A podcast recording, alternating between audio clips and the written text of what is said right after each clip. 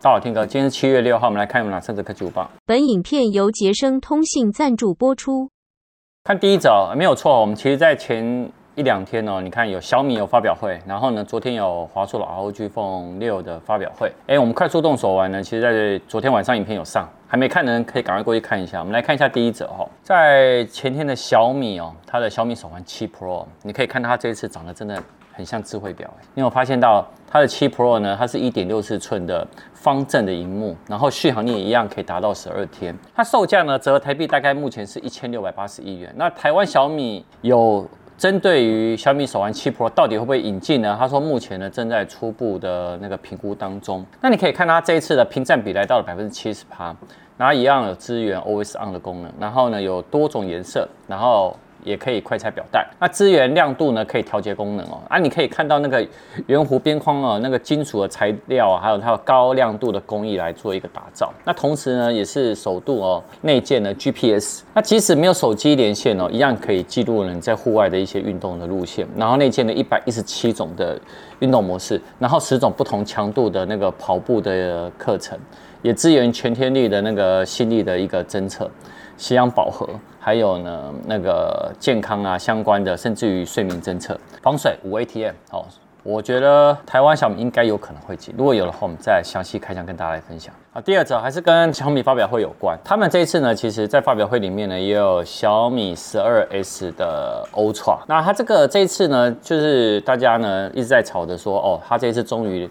融合了徕卡的光学设计能力，那你也可以看到它这一次呢，其实小米十二 S 哦，它的系列除了徕卡加进来以外，它有一个什么好处呢？第一个呢是它可以让镜头呢有超高解析度啊，然后超高的透光率啊，然后低色散啊，然后还有什么？还有那个低眩光啊。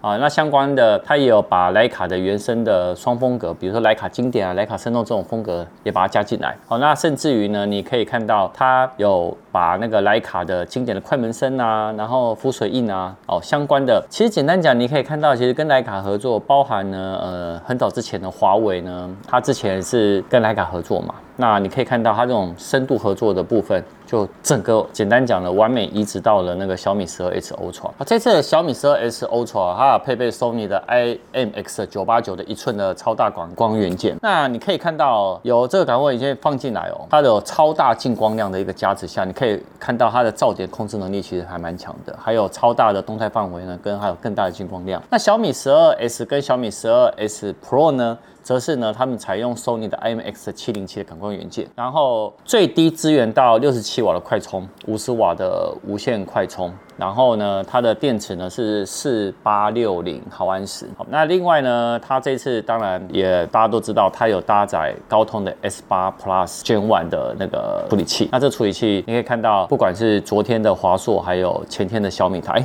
已经两款哦，都搭载他们的哈。那再来就是它这次小米十二 S Ultra，它荧幕大小的六点七三寸，那有两款颜色，经典黑呢跟冷杉绿。那目前的售价呢，折合台币呢是两万六千七百零五元。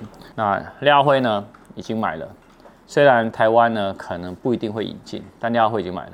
我们等他买了以后，我们再来详细开箱给大家看。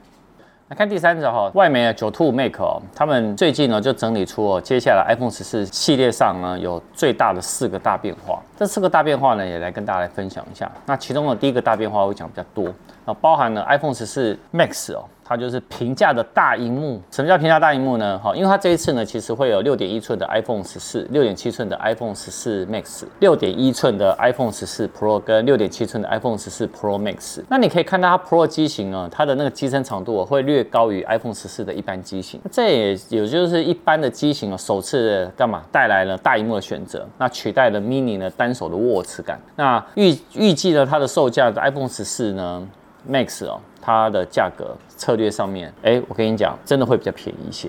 好，那再来第二个呢，就是它的 Pro 机型呢会有惊叹号的荧幕，这个我们之前的苹果每日报有跟大家来分享。那其实我觉得最大变化应该是下一个哈，就是 iPhone 十四呢会用 A 十五的仿生晶片，那 Pro 呢才是用 A 十六的最新的晶片。那其实他们在这边呢也有讲到一件事情，就是说，那 iPhone 十四用 A 十五的仿生晶片，还是会让 A 十五的仿生晶片呢，有多一个可能 A 十五 X 或 A 十五呃，字呃后面再加一个什么样的一个符号，表示呢是还是有升级。那我觉得这个地方大家可以在到时候发表会呢，我们可以来持续观察。那最后呢，当然就是 iPhone 十四 Pro 的镜头大提升了，提升什么？四千八百万画素的主镜头，然后自动对焦的前镜头。那这个部分呢，还有可以录八 K。那这一次也是在拍照的升级上呢，其实也是应该会蛮有感的。那只是在呃全系列的。平均定价上面，大家都说是因为通膨关系，有可能价格会涨价。但我个人是觉得，应该是跟去年的售价会差不多。只有 iPhone 十 Max 的价格一定会比什么 iPhone 十三 mini 来的贵，因为 iPhone 十三 mini 那时候是手握感是比较小嘛。那它这次呢，等于是把尺寸变成六点七寸。它的，我猜它的定价会落在 iPhone 十四跟 iPhone 十四 Pro 中间。那甚至于是 iPhone 十四 Pro 的价格也是有可能。好，那我们到时候还是敬请期待吧。那有任何问题的话，在下面留言。然后另外呢，我们今天晚上呢，跟小石有拍了一个用 Apple Watch 手表来看影片，真的可以看吗？晚上见。